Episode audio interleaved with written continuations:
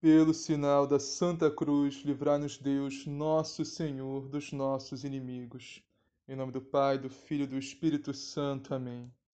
Creio em Deus Pai, Todo-Poderoso, Criador do céu e da terra, e em Jesus Cristo, seu único Filho, nosso Senhor, que foi concebido pelo poder do Espírito Santo, nasceu da Virgem Maria, padeceu sob Ponço Pilatos foi crucificado, morto e sepultado, desceu à mansão dos mortos, ressuscitou o terceiro dia, subiu aos céus, está sentado à direita de Deus Pai Todo-Poderoso, donde há de vir a julgar os vivos e os mortos.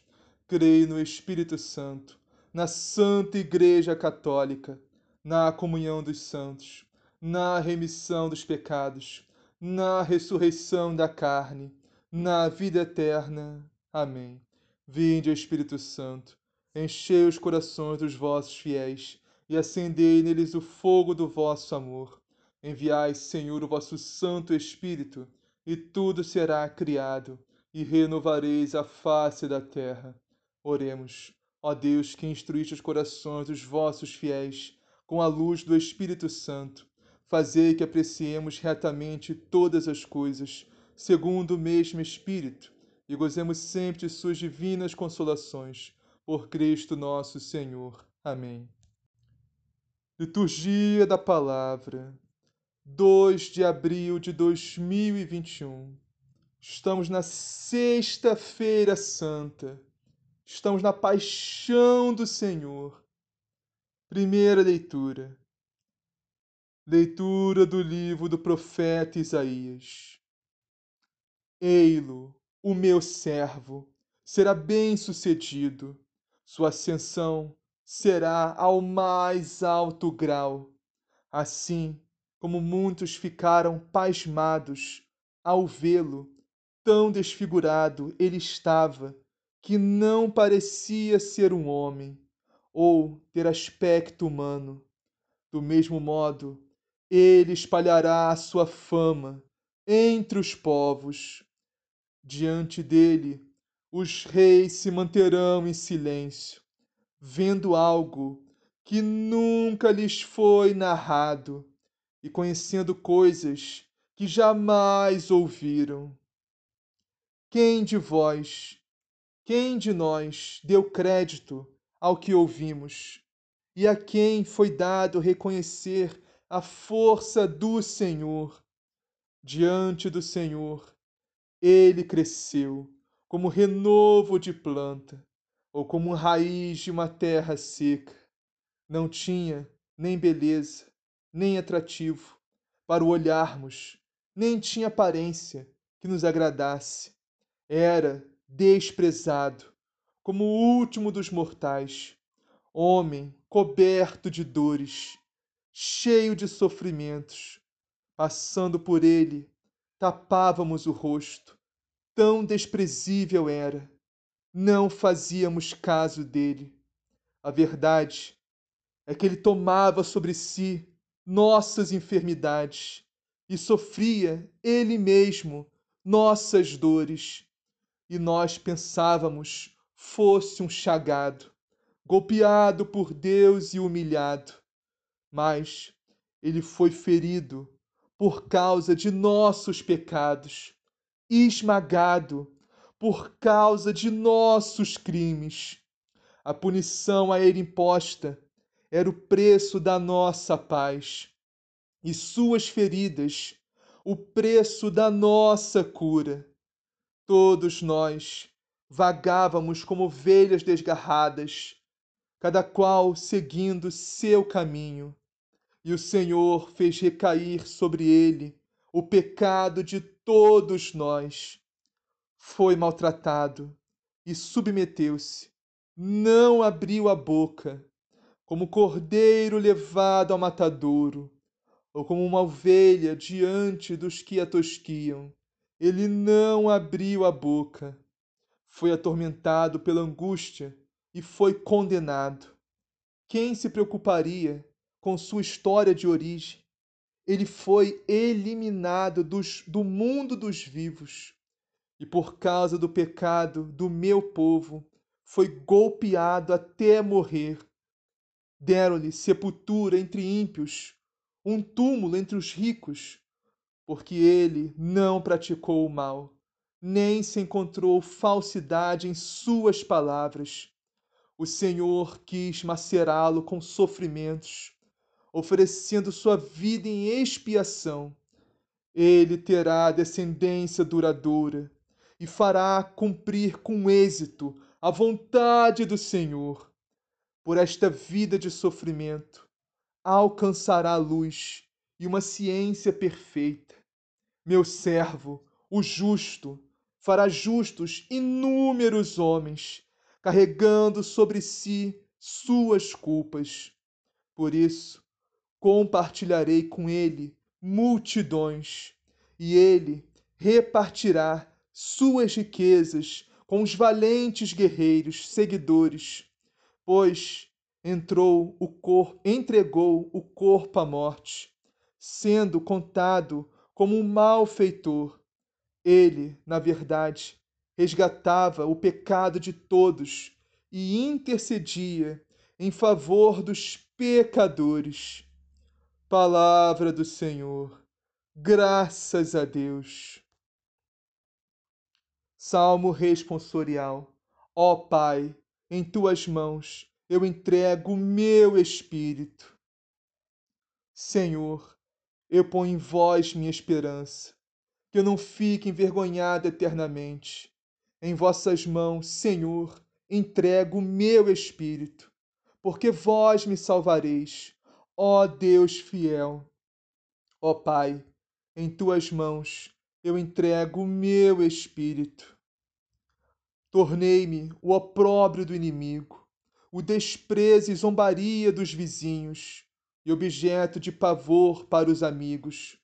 Fogem de mim os que me veem pela rua. Os corações me esqueceram como um morto, e tornei-me como um vaso espedaçado. Ó Pai, em tuas mãos eu entrego o meu espírito. A vós, porém, ó meu Senhor, eu me confio e afirmo que só vós sois o meu Deus.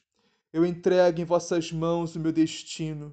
Libertai-me do inimigo e do opressor.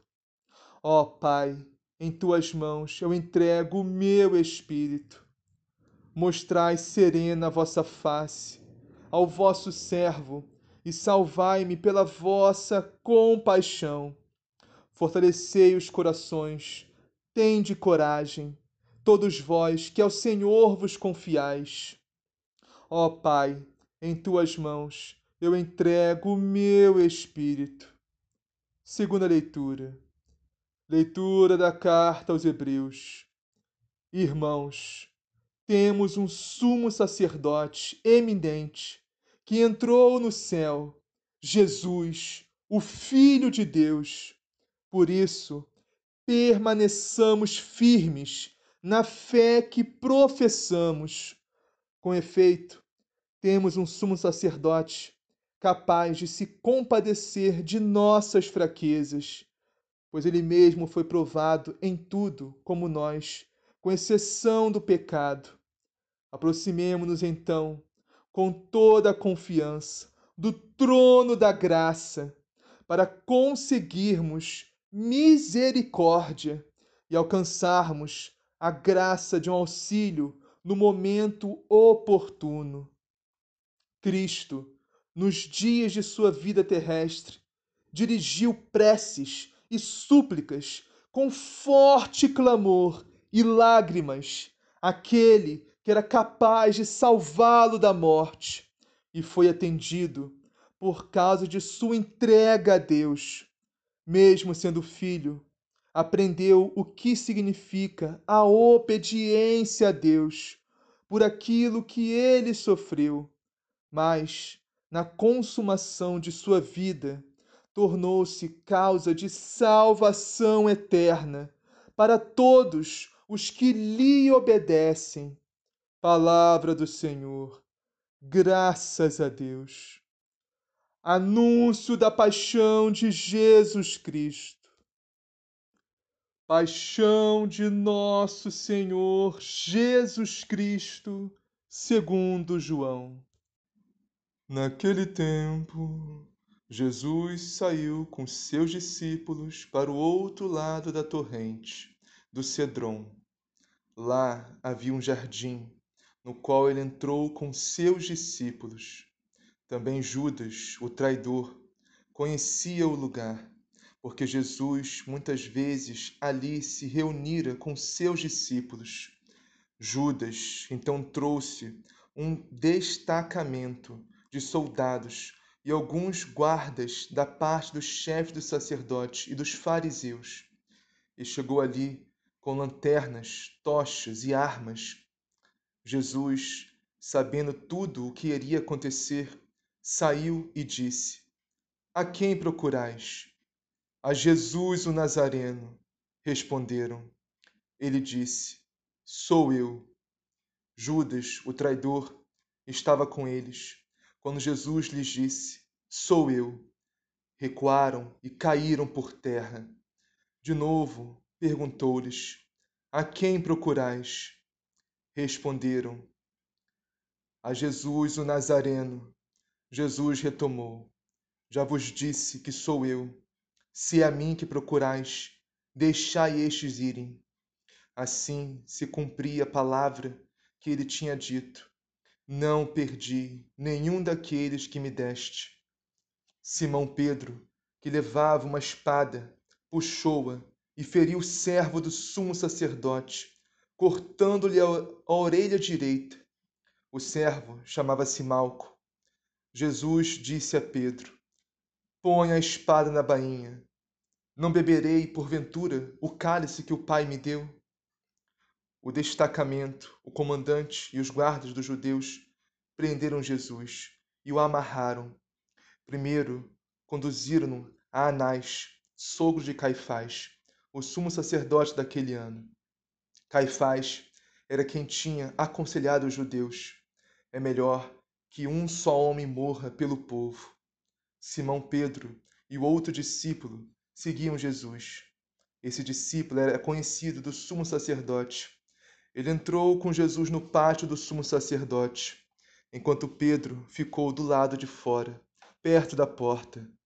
O outro discípulo, o conhecido do sumo sacerdote, saiu, conversou com a encarregada da porta e levou Pedro para dentro. A criada, encarregada da porta, disse a Pedro: Não és tu também um dos discípulos desse homem? Ele respondeu: Não. Os servos e os guardas tinham feito um braseiro e se aqueciam, pois fazia frio. Também Pedro estava ali, em pé, com eles, aquecendo-se. O sumo sacerdote interrogou Jesus a respeito dos seus discípulos e do seu ensinamento. Jesus lhe respondeu: Eu falei abertamente ao mundo. Sempre ensinei nas sinagogas e no templo, onde os judeus se reúnem. Nada falei às escondidas. Por que me interrogas? Interroga aos que ouviram o que lhes falei. Eles sabem o que eu disse. Quando assim falou, um dos guardas que ali estavam deu uma bofetada em Jesus, dizendo: é assim que respondes ao sumo sacerdote? Jesus replicou-lhe: Se falei mal, prova em que falei mal. Mas se falei bem, por que me bate? Anás, então, mandou amarrado ao sumo sacerdote Caifás. Entretanto, Simão Pedro estava lá, aquecendo-se. Disseram-lhe: Não és tu também um dos discípulos dele? Pedro negou: Não sou. Então, um dos servos do sumo sacerdote, parente daquele de quem Pedro tinha cortado a orelha, disse: Será que não te vi no jardim com ele? Pedro negou de novo. E na mesma hora o galo cantou. De Caifás levaram Jesus ao palácio do governador. Era de manhã cedo. Eles mesmos não entraram no palácio para não se contaminarem e poderem comer a Páscoa. Pilatos saiu ao encontro deles e disse: Que acusação apresentais contra este homem? Eles responderam: Se não fosse um malfeitor, não teríamos entregue a ti. Pilatos disse: Tomai-o vós mesmos e julgai-o segundo a vossa lei. Os judeus responderam: Não nos é permitido matar ninguém. Isso foi para se cumprir a palavra de Jesus, dando a entender de que modo haveria de morrer.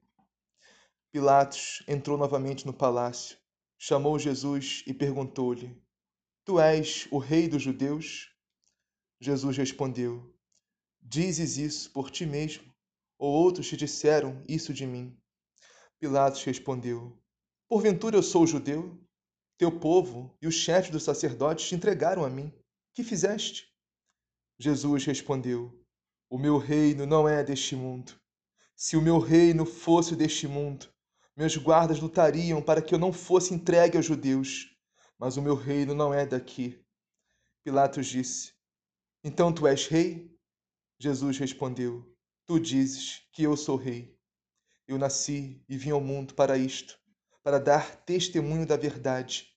Todo o que é da verdade escuta a minha voz. Pilatos lhe disse: O que é a verdade? Dito isso, saiu ao encontro dos judeus e declarou: Eu não encontro nele crime algum. No entanto, existe entre vós o costume de que, por ocasião da Páscoa, eu vos solte um preso. Quereis que eu vos solte o rei dos judeus? Eles então se puseram a gritar: Este não, mas Barrabás. Ora, Barrabás era um assassino. Pilatos então mandou açoitar Jesus.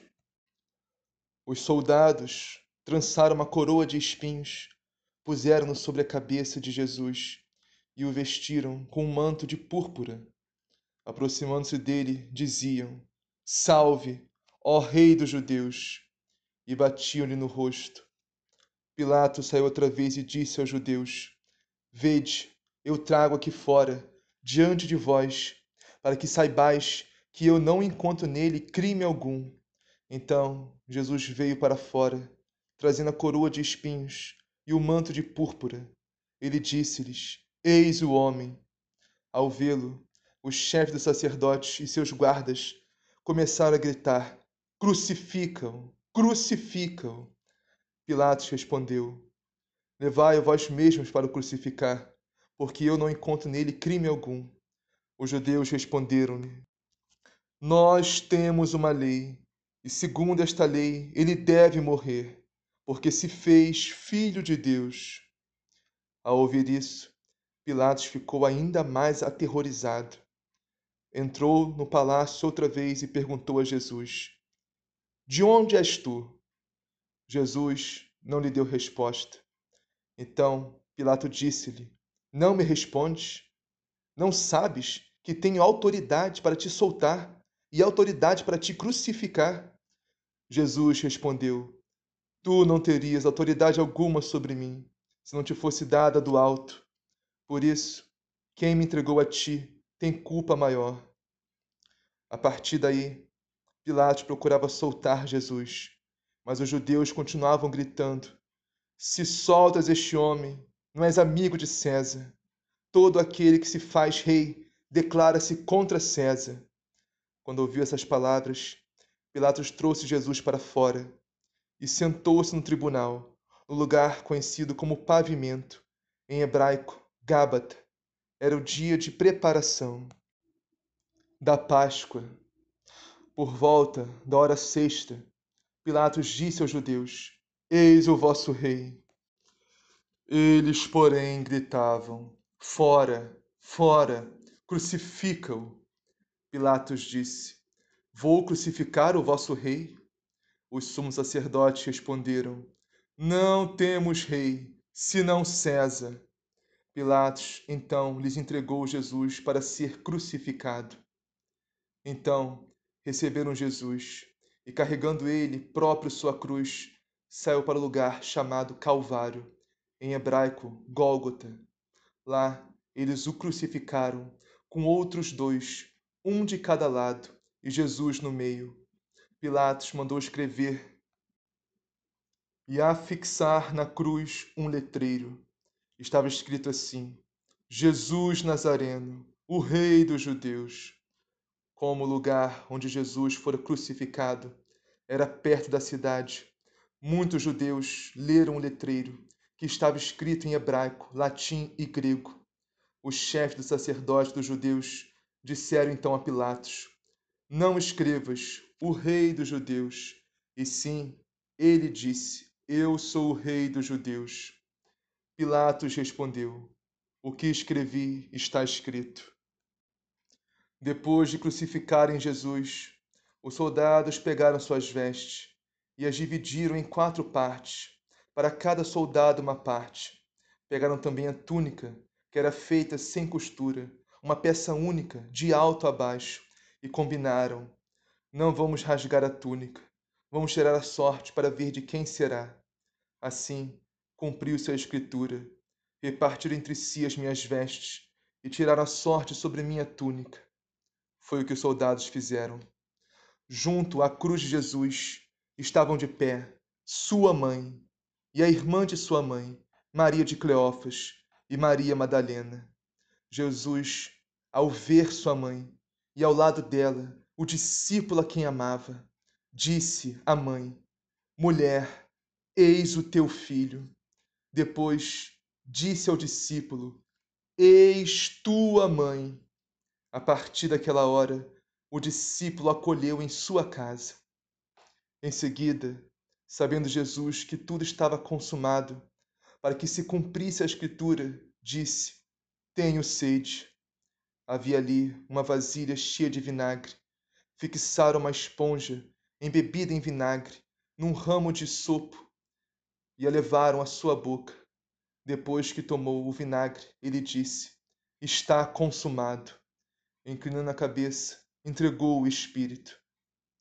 Como era dia de preparação, os judeus não queriam que no sábado os corpos ficassem na cruz. Perdão, meus irmãos, vamos repetir esse último versículo. Depois que tomou o vinagre, ele disse: Está consumado. E, inclinando a cabeça, entregou o espírito.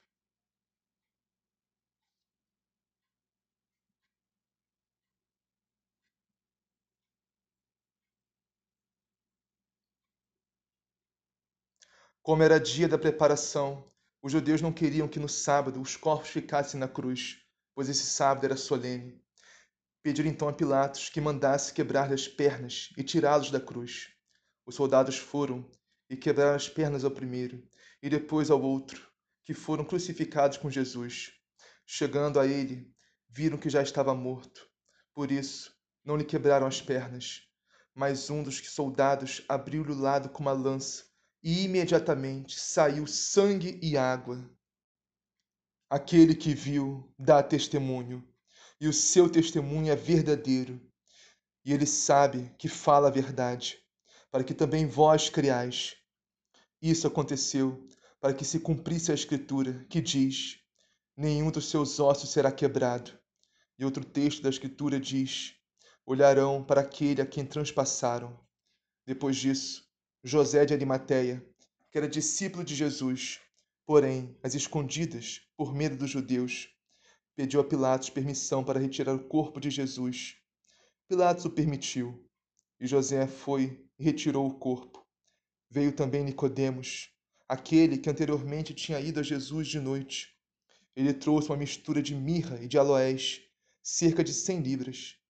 Eles pegaram o corpo de Jesus e o envolveram com os perfumes em faixa de linho, ao modo de como os judeus costumam sepultar.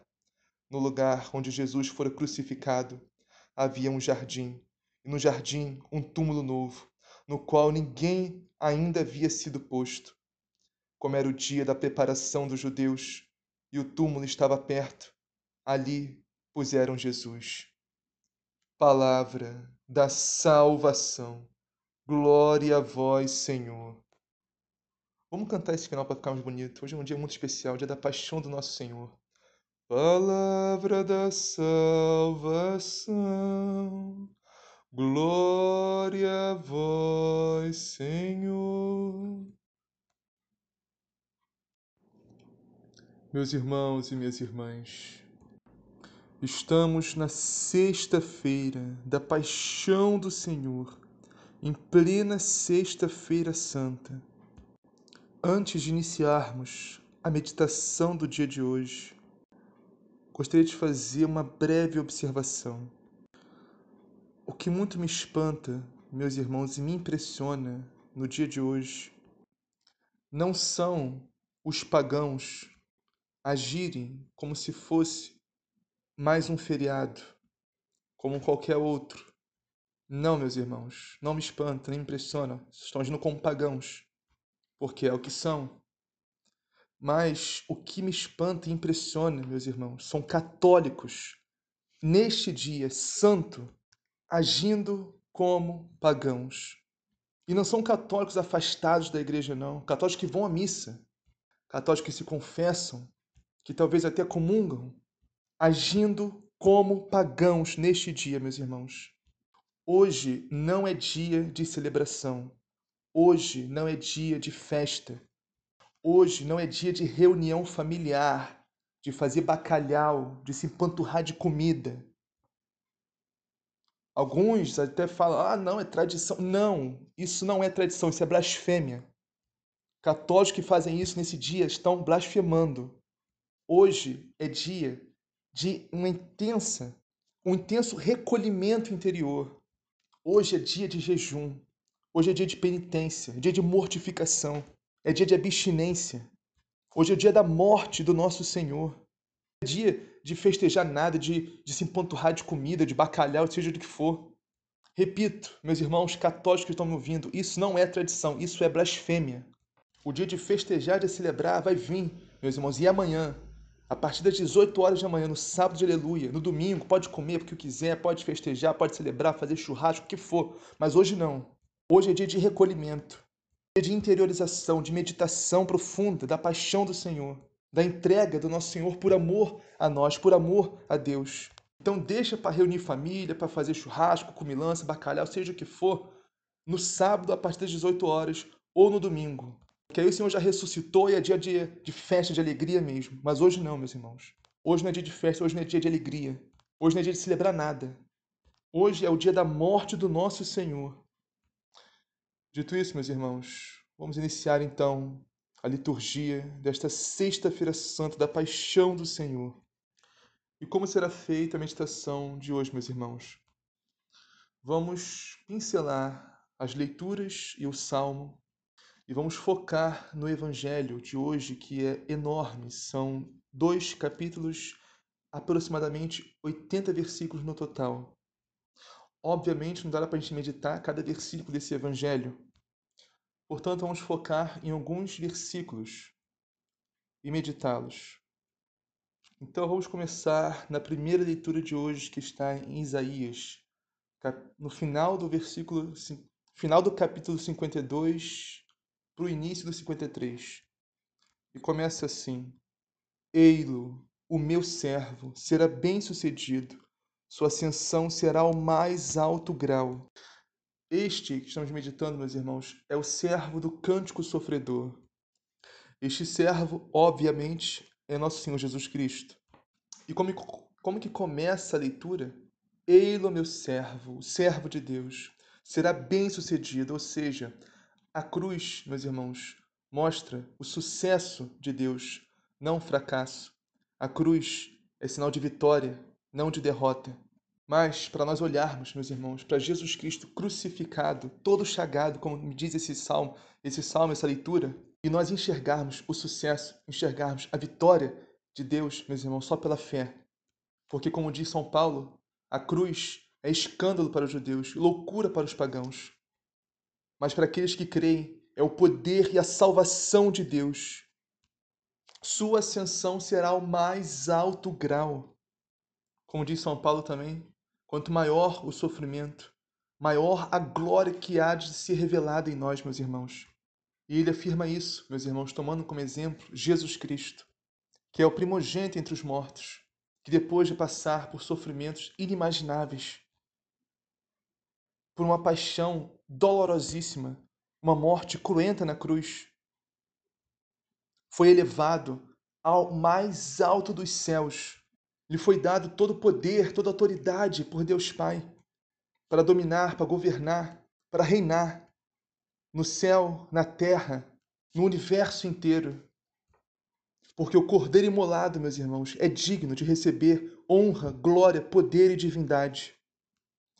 Mas não, não podemos esquecer, meus irmãos, que para chegar à glória temos que passar pela cruz. Não existe céu sem cruz, e Jesus Cristo veio nos mostrar isso. A segunda pessoa da Santíssima Trindade desceu do céu, se encarnou, pregou a palavra, o evangelho e morreu na cruz para nos mostrar o caminho. Não há outro caminho ao céu senão a cruz, meus irmãos, senão o sofrimento. Como diz no próximo versículo, assim muitos ficaram pasmados ao vê-lo. Tão desfigurado ele estava que não parecia ser um homem ou ter aspecto humano. Meus irmãos, vamos imaginar alguém apanhar tanto, mas tanto, que ficar com o rosto completamente desfigurado, a ponto de ficar irreconhecível. Assim estava nosso Senhor Jesus Cristo na cruz, com o rosto tão desfigurado pela surra dos soldados, pela flagelação, que não parecia mais um humano, não parecia mais um homem, de tão chagado que ele estava, meus irmãos. Não só no rosto, mas no corpo inteiro, uma chaga só. As pessoas olhavam, ficavam pasmadas, meus irmãos, de alguém ser tão maltratado assim. Os próximos versículos que diz assim: Do mesmo modo, ele espalhará sua fama entre os povos. Diante dele, os reis se manterão em silêncio, vendo algo que nunca lhes foi narrado e conhecendo coisas que jamais ouviram. Por que Jesus espalhou sua fama entre os povos? Porque diante dele os reis se mantêm em silêncio? E que coisa é essa que nunca foi narrada e o que é isso que eles nunca ouviram? A resposta para todas essas perguntas é uma só, meus irmãos. Uma pergunta. A pergunta que devemos nos fazer é: quem é esse homem todo chagado, todo humilhado, todo deformado, desfigurado, todo maltratado, sofrendo dores atrozes inenarráveis? Esse homem é Deus, meus irmãos. Nada menos do que Deus. O Deus de Israel, o Senhor dos exércitos, Yahvé Adonai, o Senhor do universo, o Deus de Deus, a luz da luz, o Criador de tudo e de todas as coisas do universo, de todos nós. Por isso, meus irmãos, que a fama de Jesus se espalhou, a fama de um Deus que morre de amor, literalmente, por suas criaturas. Por isso que os reis se mantêm em silêncio, porque ele é o Rei dos reis, o Senhor dos senhores, mas também o Rei e o Deus da humildade. Isso, meus irmãos, isso nunca foi narrado, nunca foi ouvido em lugar nenhum.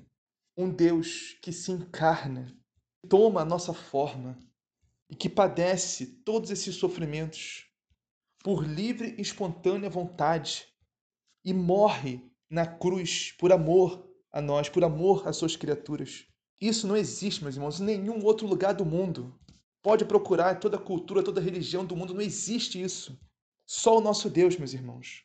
Só Jesus, meus irmãos, é verdadeiro Deus, verdadeiro homem, verdadeiro Senhor e tem verdadeiro amor por cada um de nós, por cada ser humano na face dessa terra. E ele provou isso, meus irmãos, morrendo na cruz por nós. É por isso que Jesus atraiu todos para si, meus irmãos, quando foi levado na cruz, como ele mesmo disse. Atrairei todos a mim quando eu for elevado, lá em João. Porque, pensando como pagão agora, né? Porque os pagãos pensavam assim: Ué, tem uma coisa errada. Ou esses, esses deuses né, que a gente cultua, ou não existem, ou não nos amam. Porque o Deus de Israel se encarnou e morreu por eles. Não só por Israel, mas por todos os pagãos, por todos nós também. Então esses deuses que nós cultuamos, hoje não existem, hoje não nos amam. Por isso, meus irmãos, que a fama de Jesus se espalhou. Por isso que os reis se mantêm em silêncio. Isso nunca foi narrado, isso nunca aconteceu em nenhum lugar do mundo. Então, meus irmãos, nós que éramos pagãos, não somos descendentes da carne, do sangue do povo de Israel, estávamos perdidos nesse mundo, cultuando falsos deuses que não existem. Então Jesus veio nos mostrar que o Deus de Israel mesmo, o Deus de Abraão, de Isaac e de Jacó, é o único e o verdadeiro Deus. E em Jesus nos veio a compreensão também que esse Deus de Israel, meus irmãos, são três pessoas em um Deus só. Deus Pai, Deus Filho, que é Jesus Cristo, e Deus Espírito Santo. Não são três, três deuses, é um Deus só, em três pessoas. É o mistério da Santíssima Trindade. E Jesus vem nos mostrar todo o amor que o Deus único e verdadeiro tem por nós, morrendo numa cruz por amor de nós, meus irmãos. Continuando a leitura. Quem de nós deu crédito ao que ouvimos? E a quem foi dado reconhecer a força do Senhor. Se voltarmos, meus irmãos, nos evangelhos, veremos que Jesus disse várias vezes sobre a sua paixão, sobre a sua morte, sobre a sua ressurreição, que ele ia ser entregue aos filhos dos homens, ser entregue aos sacerdotes, aos fariseus, ia ser humilhado, ia ser morto. Jesus disse várias vezes nos evangelhos. Jesus disse várias vezes também: Eu sou, ou seja, Iavé, eu sou Deus. No debate com os fariseus, ele disse várias vezes que era Deus, que era o Cristo, embora eles não acreditassem. Com seus apóstolos, né? Também, quando ele perguntou quem dizem os homens que eu sou, Pedro respondeu: Tu és o Cristo, tu és o Filho de Deus. Então estava bem claro, meus irmãos, para os apóstolos, para os fariseus, para o povo em geral. Não, para o povo em geral não, isso aí eu minto para o povo em geral não, porque Jesus não queria demonstrar para todos que ele era o Cristo, antes da sua crucificação, como deixamos muito, muito claro no Evangelho. Mas os apóstolos né, e os fariseus que debatiam diretamente com Jesus várias vezes, ficava claro que Jesus era o Cristo, que Jesus era Deus, só não enxergava o que não queria enxergar. Os fariseus enxergavam até isso, né? Enxergavam sim, tanto que eles até condenaram Jesus por causa disso, né? Eles dizem lá no evangelho de hoje, ele diz que é filho de Deus, por isso tem que morrer. Então, o problema dos fariseus não é que eles não enxergavam o que Jesus estava falando, eles não entendiam, eles entendiam, justamente. O problema é que eles não acreditavam que Jesus é Deus que se fez carne. E a quem de nós foi dado reconhecer a força do Senhor? Ou seja, na cruz, meus irmãos, não, não nos mostra a fraqueza de Deus, mas sim a força de Deus, meus irmãos. A cruz não é sinal de fraqueza, mas sim de força. Aos olhos humanos, olhamos para a cruz e vemos um homem crucificado, vemos a fraqueza, mas aos olhos da fé, meus irmãos, aos olhos daqueles que creem, nós não vemos fraqueza na cruz, vemos a força de Deus. Continuando, era desprezado como o último dos mortais, homem coberto de dores, cheio de sofrimentos. Passando por ele, tapávamos o rosto, tão desprezível era, não fazíamos caso dele. Era desprezado como o último dos mortais. Qual que era a pregação de Jesus mesmo, meus irmãos? Quer ser o primeiro, seja o último. Quer ser importante, seja aquele que serve. Jesus, o grande servo do Senhor, o maior de todos. Jesus, o último dos mortais, mas agora está em primeiro. Acima de tudo e de todos, o nome acima de todo nome, no mais alto dos céus, com toda autoridade, em todo o universo. Homem coberto de dores, cheio de sofrimentos. A cultura que está enraizada no mundo atualmente é não sofra, não tenha dor. Fuja do sofrimento, fuja da dor. Fuja da cruz. Faça o que você quiser. O importante é ser feliz. O importante é ter fazer o que tem vontade. Essa não é a cultura da vida, meus irmãos, mas sim a cultura da morte. Pois quem procura a felicidade neste mundo, meus irmãos, esquece a felicidade do céu. Quem procura a vida neste mundo, esquece da vida eterna. Quem quer fazer as suas vontades aqui nesse mundo, esquece da única vontade que importa, que é a vontade de Deus. Quem não quer sofrer, não quer ter dor, não quer carregar a sua cruz, meus irmãos. E quem não quer carregar a sua cruz, não é digno de Cristo. Quem não quer negar a si mesmo e carregar a sua cruz, não é digno de Cristo. E quem não é digno de Jesus, não é digno do céu. Portanto, meus irmãos, não existe vida verdadeira sem dor, sem sofrimento, sem abnegação. Só existe ilusão e morte. Existe uma falsa alegria, uma falsa felicidade, uma falsa sensação de liberdade que nos leva à morte. A vida verdadeira está na dor, a vida está no sofrimento, felicidade está na abnegação. A vida e a felicidade está em renunciar a si mesmo, carregar a sua cruz e seguir a Cristo e fazer a vontade de Deus. Continuando, passando por ele tapávamos o rosto, tão desprezível era não fazíamos caso dele. Realmente, meus irmãos, a cruz com o crucificado, Jesus pregado na cruz, não é uma visão que muitos conseguem encarar. Não só naquela época, mas até hoje, meus irmãos, muitos tapam o rosto ao ver o crucificado, o crucifixo, ao ver Jesus pregado na cruz. Por quê? Porque infelizmente muitos não fazem caso de Jesus. Principalmente, meus irmãos, se estamos vivendo no pecado. Com isso, ver Jesus na cruz crucificado se torna um suplício, porque nos revela nossa maldade, conscientemente ou inconscientemente. Quando estamos vivendo no pecado e olhamos para Jesus crucificado na cruz, enxergamos a nossa maldade, nosso pecado que o crucificou. Por isso, viramos o rosto, fechamos, tapamos os olhos, enxergar a nossa maldade, revelada na cruz de Cristo. Porque se estamos vivendo no pecado, não fazemos caso de Jesus.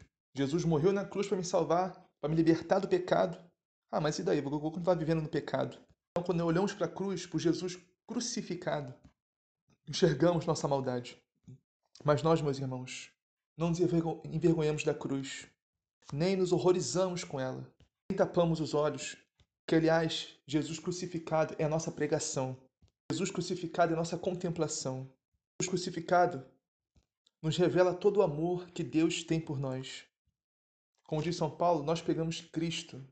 Nós pregamos Cristo e Cristo crucificado.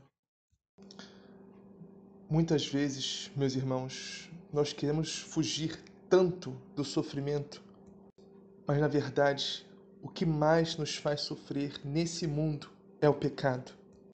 Quando queremos fugir do sofrimento, fugir de Deus, fugir da cruz, sofrimento da cruz, estamos nos jogando diretamente no sofrimento do pecado. O pecado nos faz sofrer, o nosso pecado nos faz sofrer, o pecado das pessoas próximas a nós nos faz sofrer, o pecado das pessoas que nos cercam nos faz sofrer. Quando fugimos do sofrimento da cruz que nos santifica, nos leva à vida, nos jogamos diretamente no sofrimento do pecado que nos leva à perdição e à morte eterna. De qualquer maneira, meus irmãos, vamos sofrer. É impossível viver nesse mundo sem sofrimento. A questão é como vamos sofrer. Vamos sofrer em Deus ou sofrer no pecado? Vamos sofrer para a vida ou sofrer para a morte?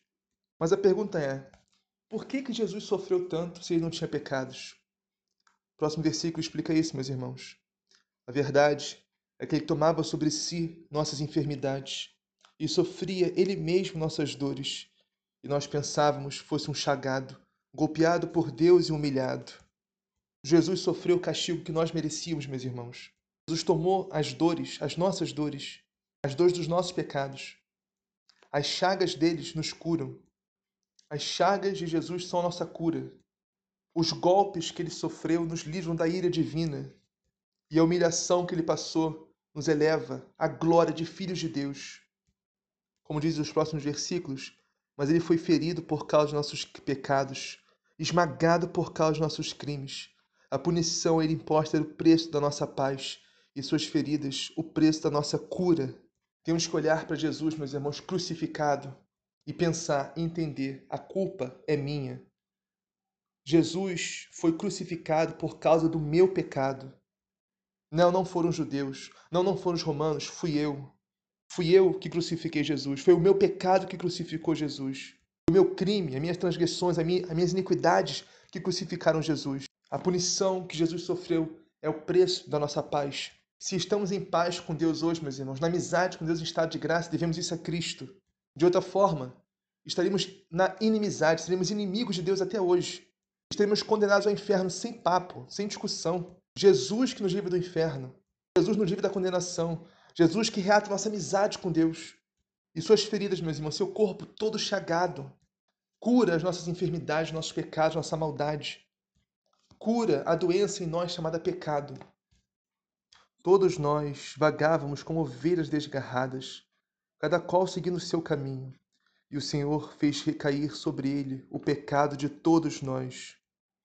Éramos como ovelhas desgarradas, ou seja, em Jesus Cristo, meus irmãos, se cumpre aquela profecia de de Ezequiel, que diz: O Senhor reunirá todos os povos num só pastor, num só rebanho. Esse rebanho é a Santa Igreja Católica Apostólica Romana, e esse pastor é Jesus Cristo, meus irmãos, que é nosso único pastor. Ele que conduz a Santa Igreja com seu Espírito Santo, sob a bênção de Deus Pai. Mas para isso, meus irmãos, o Senhor fez recair o pecado de toda a humanidade em Jesus. Jesus pagou, meus irmãos, pelo pecado de toda a humanidade, não só do povo de Israel, todos nós que éramos pagãos também, todos, todo mundo. E esse é um peso muito grande, meus irmãos. Por isso que nenhum homem na face da terra, em todas as gerações, em toda a história da humanidade, Nenhum homem seria capaz de pagar pelo pecado de toda a humanidade, meus irmãos. Por mais santo que fosse, mais justo que fosse, mais piedoso, não era possível, meus irmãos. Nenhum homem poderia pagar pelos pecados de toda a humanidade. Por isso, meus irmãos, que o próprio Deus, a segunda pessoa da Santíssima Trindade, se encarnou em Jesus Cristo para pagar pelos nossos pecados. Por isso que o sangue preciosíssimo de Cristo paga uma gota só desse sangue, dizia São Tomás de Aquino, já é suficiente, meus irmãos, para pagar os pecados de toda a humanidade, de todo o universo, de todo esse mundo, e quanto mais mundos existissem. Uma só gota do sangue de Cristo, o sangue do Deus que se fez carne. próximo versículo, meus irmãos, nos explica o verdadeiro e real sentido da palavra paixão. E diz assim: Foi maltratado e submeteu-se, não abriu a boca, como cordeiro levado a matadouro, ou como ovelha diante dos que a tosquiam ele não abriu a boca. Meus irmãos, a palavra paixão, geralmente, hoje em dia, está muito vulgarizada. Mas o verdadeiro sentido da palavra paixão, que revela a paixão de Cristo, paixão que vem do latim passio onis, ou seja, passividade e sofrimento. Jesus foi passível a tudo que estava sofrendo. Como ele mesmo diz no Evangelho, Ninguém tira minha vida, eu a dou por livre e espontânea vontade. Ele submeteu-se passivamente a todo esse sofrimento, todas essas torturas, todas essas blasfêmias, toda a flagelação, a crucificação e a morte, dolorosa e cruenta na cruz, por livre e espontânea vontade, meus irmãos. E por que isso? Por amor. Por amor a Deus Pai e por amor a cada um de nós. Porque quando falamos que Cristo morreu por todos, Cristo morreu pela humanidade, fica uma coisa muito abrangente, muito abstrata. Conseguimos entender o real sentido disso. Mas, meus irmãos, temos que pensar que se houvesse apenas um pecador na face da terra, o procedimento de Jesus, de Cristo, de Deus não seria diferente. Então ele morreu por cada um de nós, por mim, por você, por cada um de nós, para nos livrar do inferno. Mas para isso temos que colaborar, meus irmãos. Temos que aceitar Jesus na nossa vida de verdade, de coração, não só da boca para fora. Temos que participar do corpo místico de Cristo, que é a igreja. Se não conhecemos, temos que entrar na igreja, temos que nos batizar. Se estamos longe, temos que voltar, temos que nos confessar, participar da Santa Missa, receber os sacramentos, o Santíssimo Eucaristia. Temos que agir, meus irmãos. Temos que carregar nossa cruz também, aceitar todos os sofrimentos que Deus nos enviar, ou melhor, que Deus permitir na nossa vida. Porque Deus não envia sofrimento, Deus não faz mal a ninguém, mas Deus permite. E tudo que Deus, que Deus permite, meus irmãos, por pior que possa nos parecer, é para o nosso bem, é para a nossa salvação. Continuando a leitura. Foi atormentado pela angústia e foi condenado. Quem se preocuparia com sua história de origem?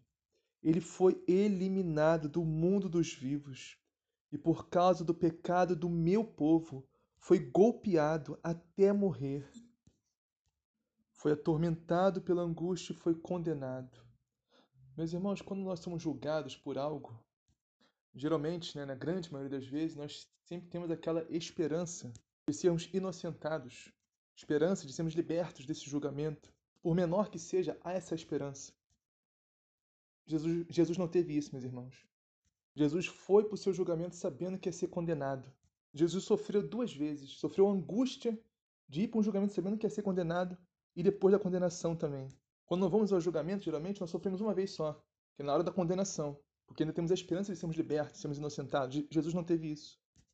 O julgamento de Jesus foi um jogo de cartas marcadas. Só tinha uma sentença para sair dali: condenação. E Jesus sabia disso. Quem se preocuparia com sua história de origem? Essa era mais uma polêmica de Jesus, porque todos sabiam que o Messias, que o Cristo, que o enviado de Deus ia vir de Belém, da cidade de Davi. Mas Jesus vinha de Nazaré, Jesus vinha da Galiléia, Galileu. Inclusive, tem até uma conversa de Caifás com Nicodemos no Evangelho, onde Caifás afirma categoricamente: da Galiléia não vem profeta. E até Natanael, quando Filipe foi chamá-lo para mostrar Jesus, ele disse: Algo de bom pode vir de Nazaré. Mas o que nenhum deles sabia, meus irmãos, é que Jesus não nasceu. Não nasceu em Nazaré, não nasceu na Galiléia, mas sim em Belém, mas a real origem de Jesus, meus irmãos, vai muito, muito, muito antes disso. A real origem de Jesus vai antes da existência de céus e terra. A real origem de Jesus vai antes das fundações do, da criação do universo. Porque antes do universo ser criado, Jesus já era Deus, junto com Deus Pai e o Espírito Santo. Então, qual é a origem de Jesus? Qual é a real origem de Deus? Não sabemos, meus irmãos. Sabemos da onde Deus veio. A única coisa que sabemos é que Deus existe, sempre existiu e sempre existirá. Pelos séculos dos séculos. Amém. Ele foi eliminado do mundo dos vivos por causa dos pecados do meu povo, foi golpeado até morrer. Temos que entender, meus irmãos, que por causa do meu pecado, Jesus foi golpeado até morrer. Por causa do seu pecado, Jesus foi golpeado até morrer. Por causa dos nossos pecados, por cada um deles, Jesus foi golpeado até morrer. Continuando, deram-lhe sepultura entre ímpios. Ou seja, Jesus foi crucificado no meio de dois ladrões um túmulo entre os ricos, porque ele não praticou o mal, nem se encontrou falsidade em suas palavras. Ou seja, Jesus não cometeu pecado algum e nem mentiu em absolutamente nada do que ele disse. Jesus só fez o bem, só praticou boas obras e só falou a verdade, meus irmãos. A verdade que nos liberta da mentira e nos salva, que está aqui na palavra que estamos meditando, no Evangelho de Cristo, na sua santa igreja, no seu ensinamento de mais de dois mil anos. O Senhor quis macerá-lo com sofrimentos, oferecendo sua vida em expiação. Todos os sofrimentos que Jesus passou, meus irmãos, toda a dolorosa paixão, a morte cruenta na cruz, tudo isso, meus irmãos, é uma oferta de louvor a Deus. Jesus é a oferenda perfeita em expiação dos nossos pecados, dos pecados do mundo inteiro. E essa oferta de louvor, meus irmãos, essa oferenda, essa expiação é celebrada, atualizada e perpetuada todo santo dia, em toda santa missa que é celebrada em todo o mundo. Ele terá descendência duradoura e fará cumprir com êxito a vontade do Senhor. Onde está a descendência duradoura de Cristo? na sua santa igreja, meus irmãos, católica de mais de dois mil anos. Nós, os cristãos, somos a descendência duradoura de Cristo. E como Jesus faz cumprir com êxito a vontade do Senhor? Através da Sua palavra, do seu Evangelho, mas principalmente através do seu Espírito Santo, meus irmãos, que foi derramado em nós em Pentecostes e que rege a Santa Igreja de Cristo e que rege cada um de nós e nos dá um ouvido bem disposto para ouvir a voz do Senhor e que transforma o nosso coração, renova os corações, para que sejam corações abertos à graça de Deus. Por essa vida de sofrimento alcançará luz e uma ciência perfeita. Meu servo, o justo, fará justos inúmeros homens, carregando sobre si suas culpas. E como isso acontece, meus irmãos? Como Jesus nos justifica carregando sobre si as nossas culpas? primeiramente através do batismo e continuamente através dos sacramentos da igreja, porque nós somos justificados pelo sangue de Cristo, que nós comungamos, ou pelo menos deveríamos comungar no mínimo todo domingo, pela Santíssima Eucaristia. Isso nos justifica, nos santifica diante de Deus. Comungar bem, comungar em estado de graça. Como derramamos todas nossas culpas, nossas transgressões, iniquidades, pecados em Jesus, ele carrega tudo, meus irmãos, através do sacramento da confissão. Mas, como diz no início desse versículo, por uma vida de sofrimentos alcançará a luz uma ciência perfeita, ou seja, o sofrimento não é em vão, meus irmãos. Se nós sofrermos unidos a Cristo, unidos a Deus, unidos à sua graça, à sua igreja, porque sofrer todos nós vamos, de uma maneira ou de outra, sendo cristão ou não, estando na igreja firme ou não. A diferença é qual vai ser a qualidade desse sofrimento. Vamos sofrer por nós mesmos, por nossos pecados, nossas más escolhas, nossas más inclinações, as consequências nossos, das nossas transgressões e iniquidades? Simplesmente sofrimento por sofrimento, sem motivo, sem razão, sem propósito? Ou vamos sofrer unindo nosso sofrimento à cruz de Cristo? Vamos sofrer por amor a Jesus? Vamos sofrer em estado de graça? Vamos sofrer sem murmurar, sem reclamar? Vamos sofrer unidos a Cristo e a sua igreja? Esse sofrimento santifica, purifica, meus irmãos. Esse sofrimento nos, nos leva à luz, nos leva à ciência perfeita. A ciência é o um entendimento. Quando a gente une nosso sofrimento a Cristo, esse sofrimento não é em vão. A gente entende esse sofrimento. O sofrimento ganha um propósito, um sofrimento à toa.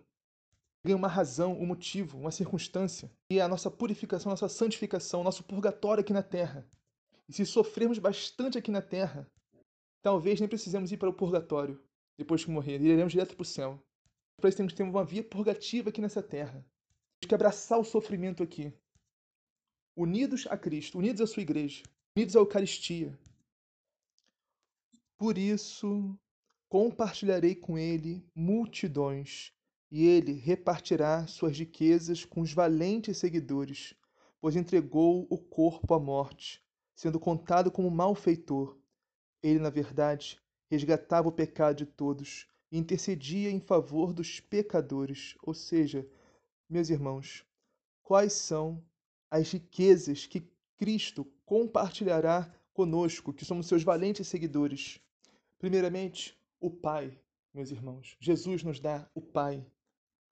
Nos retorna a amizade com o Pai, amizade com Deus. Nos faz enxergar que nós somos filhos amados de Deus. Jesus também nos dá, meus irmãos, o Espírito Santo, o Espírito da verdade, o Espírito que nos conduz constantemente a Deus. Jesus nos dá, meus irmãos, a graça santificante, a graça que nos santifica.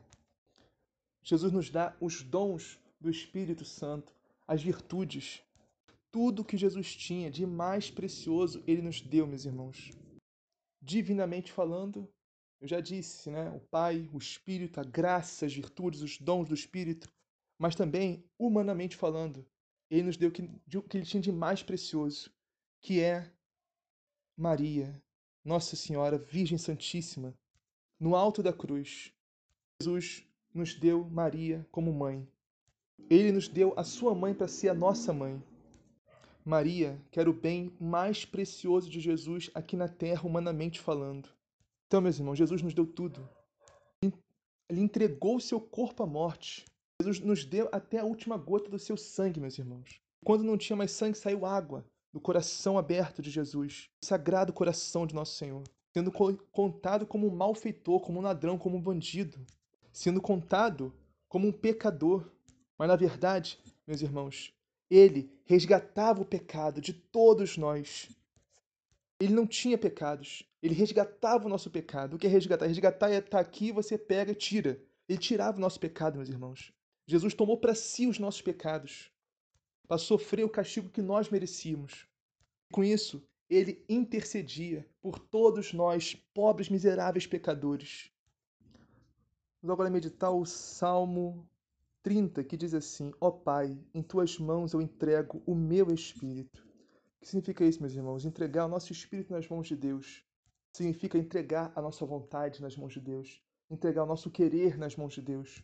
Porque o espírito é um lugar que fica dentro da nossa alma. O espírito é o lugar onde Deus habita dentro da nossa alma. Entregar o nosso espírito a Deus significa viver em estado de graça. Deixar Deus conduzir, o espírito de Deus conduzir a nossa vida. É fazer a vontade de Deus na nossa vontade. Deixar que Deus transforme a nossa vontade, nossa má vontade, nossa má inclinação. Deus transforme a nossa vontade na, na sua vontade, na vontade de Deus. Mas é claro, Jesus não tinha essa má inclinação que nós temos. Jesus não tinha a concupiscência do pecado original de Adão e Eva. Jesus não tinha nenhum pecado. Então, esse Pai, entrego em tuas mãos o meu espírito, diz mais respeito à crucificação, toda a dor, toda a humilhação, todo o sofrimento que Jesus ia passar e passou na cruz, lá no Horto das Oliveiras, que ele diz: Pai, faça-se a tua vontade, não a minha. Se possível, afaste-me esse cálice, mas faça a tua vontade, Senhor. Faça a tua vontade, Pai. Então, isso, isso que significa, Pai, em tuas mãos entrego o meu espírito. Ou seja, estou aqui sofrendo tudo isso, Pai, por amor a Ti, Pai, por amor a Ti, Pai. E por amor a meus irmãos, a cada um deles. Ou seja, por cada um de nós, cada um de nós, toda a humanidade. Portanto, meus irmãos, a espelho de Jesus, vamos tomar Jesus como exemplo. Não importa o sofrimento que nós temos que passar nessa vida, se Deus permitir, é porque é melhor para nós, é porque é para o nosso bem, para a nossa salvação. Portanto, vamos falar que nem nosso mestre, Pai, em tuas mãos entrego o meu espírito, a minha vontade, o meu querer. Se tu queres, eu quero, Pai. Não importa quanto eu tenho que sofrer, quanta dor eu tenho que sentir. Eu quero que a tua vontade seja a minha vontade, Pai. Transforma a minha vontade na tua vontade, Senhor. Porque eu sei que a tua vontade é boa, é, é justa, é santa, é salvadora. Na tua vontade está a felicidade. Na tua vontade está a vida eterna, a vida verdadeira. Vamos meditar agora a segunda leitura de hoje, que está em Hebreus, capítulos 4 e 5. E começa assim: Irmãos, temos um sumo sacerdote eminente que entrou no céu, Jesus, o Filho de Deus. Por isso, permaneçamos firmes na fé que professamos. Jesus Cristo, meus irmãos, é nosso sumo sacerdote eternamente, segundo a ordem do rei Melquisedeque. Ele que intercede por nós em favor do Pai. E agora não mais como o sumo sacerdote de antigamente, que tinham que oferecer sacrifício por seus pecados, pelos pecados do povo, todos os anos. Não. Agora Jesus oferece um único sacrifício, que é o seu corpo santíssimo. Um único sacrifício, uma vez só, seu preciosíssimo sangue. Não é mais sangue de bodes, de cordeiros, de carneiros. Não, meus irmãos. É o sangue de Deus que lava os nossos pecados, que nos santifica, que nos purifica. E esse sacrifício não precisa ser realizado todo ano ou todo dia, não. Foi realizado uma vez por todas. Jesus não morre e ressuscita todo dia na Santa Missa, não. Já morreu e já ressuscitou uma vez por todas. A Santa Missa é a atualização desse único sacrifício, que é celebrado e perpetuado pelos séculos dos séculos. Amém. Por isso, meus irmãos, permanecemos firmes na fé que professamos. Que fé é essa? A fé do credo que nós todo dia oramos antes da, da liturgia. Creio em Deus Pai, Todo-Poderoso, Criador do céu e da terra, em Jesus Cristo, e reticências até vai Creio no Espírito Santo, na Santa Igreja Católica, na comunhão dos santos, na remissão dos pecados, na ressurreição da carne, na vida eterna. Amém. Essa é a nossa fé, meus irmãos. Essa é a fé que professamos. A fé de mais de dois mil anos. A fé da única Igreja de Cristo na face da terra. Permaneçamos firmes, meus irmãos, nessa fé que professamos, na fé católica, apostólica, romana. Com efeito, temos um sumo sacerdote capaz de se compadecer de nossas fraquezas, pois ele mesmo foi provado em tudo como nós, com exceção do pecado. Meus irmãos, Cristo passou por tudo que nós passamos, rigorosamente tudo, com a única exceção, o pecado. Ele tomou sobre si os nossos pecados, mas ele mesmo não cometeu pecado algum. Por isso, meus irmãos, temos um sumo sacerdote misericordioso, que se compadece das nossas fraquezas, porque ele mesmo foi provado, ele mesmo foi tentado por Satanás, ele mesmo passou fome, passou frio, passou sede, passou por tristezas, passou por medo, por tudo, meus irmãos, rigorosamente tudo, igual nós passamos, com exceção do pecado. Portanto, meus irmãos, aproximemo-nos com confiança do trono da graça para conseguirmos misericórdia e alcançarmos a graça de um auxílio no momento oportuno. O trono da graça está no altar em toda a Santa Missa, meus irmãos, e a Santíssima Eucaristia. Aí está o trono da graça de Deus, no altar da Santa Missa, nos sacramentos da confissão, do batismo, no sacramento da igreja, na palavra de Deus, no Evangelho de Cristo, na oração diária. Aproximemos-nos de Deus, meus irmãos, com confiança, porque com certeza alcançaremos, alcançaremos a misericórdia e a graça no momento oportuno, um auxílio. O auxílio de Deus virá no tempo certo, meus irmãos. Continuando. Cristo, nos dias de sua vida terrestre, dirigiu preces e súplicas com forte clamor e lágrimas àquele que era capaz de salvá-lo da morte e foi atendido por causa de sua entrega a Deus. Ou seja, meus irmãos, não basta pedir, meus irmãos, por mais fervor que seja a nossa fé, a nossa oração. Sim, é importante pedirmos com fé, pedirmos com fervor, orarmos com fervor, sim, mas isso não é o suficiente, meus irmãos. Mais do que orar com fé, orar com fervor, tem que ser a nossa entrega a Deus. O que nós estamos entregando a Deus hoje, meus irmãos? Do nosso amor, do nosso tempo, da nossa vida. Qual é a nossa entrega a Deus hoje? Porque Jesus foi atendido por causa da sua entrega a Deus. Não só por causa da sua oração forte, com lágrimas, com clamor. A pergunta é: o que nós estamos entregando a Deus hoje? Qual é o tempo que estamos dando a Deus? Qual é o amor que estamos entregando a Deus?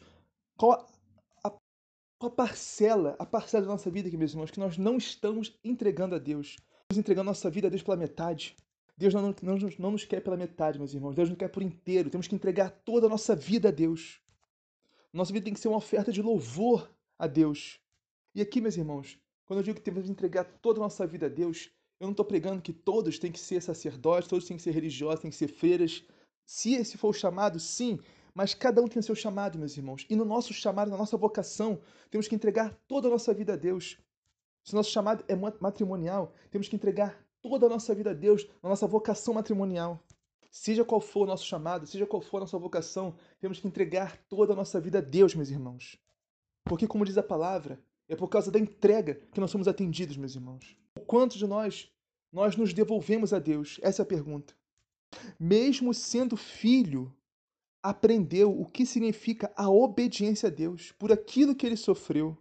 Muita gente tem uma ideia muito errada do cristianismo, meus irmãos, do catolicismo, da fé, da igreja. Muitos pensam assim: ah, não, agora eu vou ser cristão, agora eu vou entrar para a igreja, vou ser católico, vai dar tudo certo na minha vida, não vou ter mais problema nenhum, vou mais sofrer, não vai ter mais dor, vai ter mais tristeza, eu vou enriquecer, vou prosperar, vou ter muito dinheiro, vai dar tudo certo na minha vida, vai ser só sucesso, só alegria, só felicidade.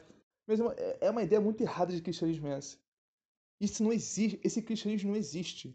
Não existe cristianismo sem cruz, não existe cristianismo sem sofrimento.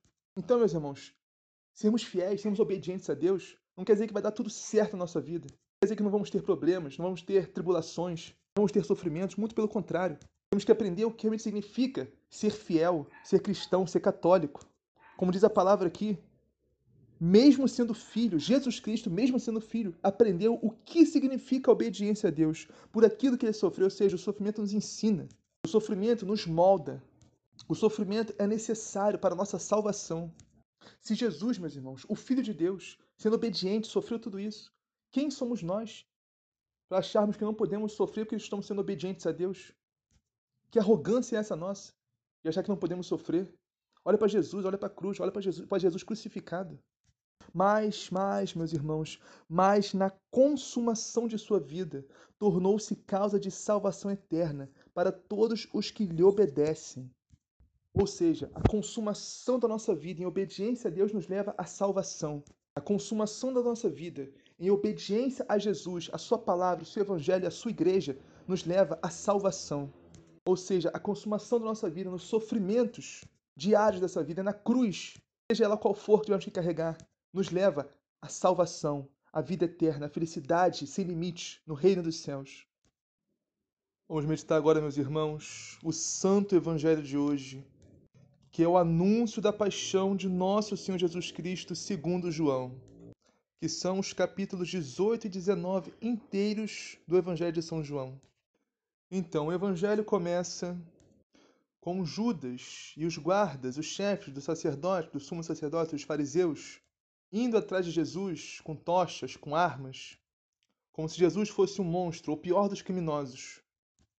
Em outro evangelho, o Senhor nos fala muito claramente, quando chega essa hora dele ser entregue, ele fala que essa é a hora das trevas, é hora do poder das trevas agir, a hora em que os ministros de Satanás entram em ação, ou seja, Judas, os fariseus, os sumos sacerdotes, os guardas, os soldados que prenderam Jesus.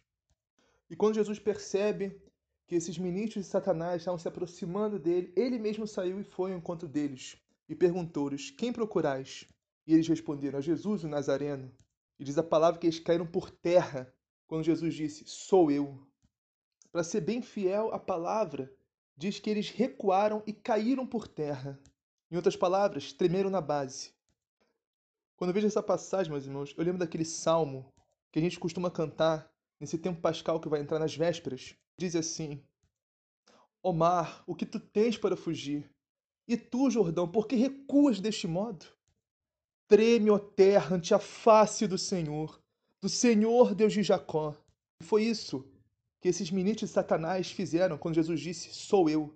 Recuaram, caíram por terra, tremeram ante a face do Senhor. Então Jesus perguntou de novo: A quem procurais? E eles de novo responderam: A Jesus Nazareno. Então Jesus disse: já vos disse que sou eu. Se é a mim que procurais, deixai que estes irem. Assim se cumpria a palavra que ele que tinha dito.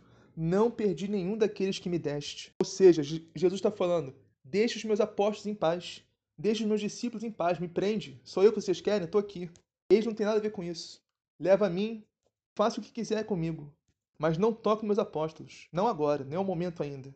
Ou seja, um dia vocês vão fazer com eles a mesma coisa que vão fazer comigo agora, mas não agora, não é o momento ainda.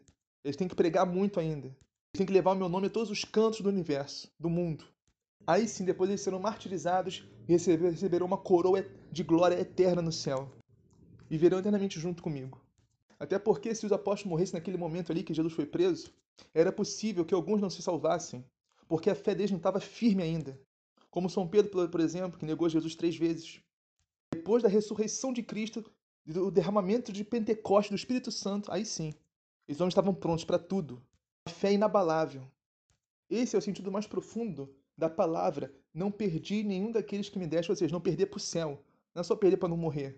Morrer todos nós vamos. Agora, para onde vamos? Essa é a questão. Seremos dignos de ir para o céu? Essa é a questão. Jesus não quer nos perder, mas depende de nós também. Nós temos que fazer a nossa parte, temos que cooperar com a graça, cooperar com Deus, cooperar com a salvação que Ele já quer nos dar de graça, que já ganhou para nós na cruz. Então Jesus foi preso. E diz a palavra que Pedro seguia Jesus de longe. Só nesse já demonstra que Pedro estava receoso né, de ser visto seguindo Jesus. Mas detalhe né, de longe não está nesse evangelho, está em outro evangelho. Mas sim, Pedro seguia Jesus de longe. Então Pedro conseguiu entrar né, no local onde Jesus ia ser julgado, ficou do lado de fora. Aí começa as negações de Pedro a respeito de Jesus. A criada o reconheceu. Disse: Não és tu também um dos discípulos desse homem? E Pedro respondeu: Não.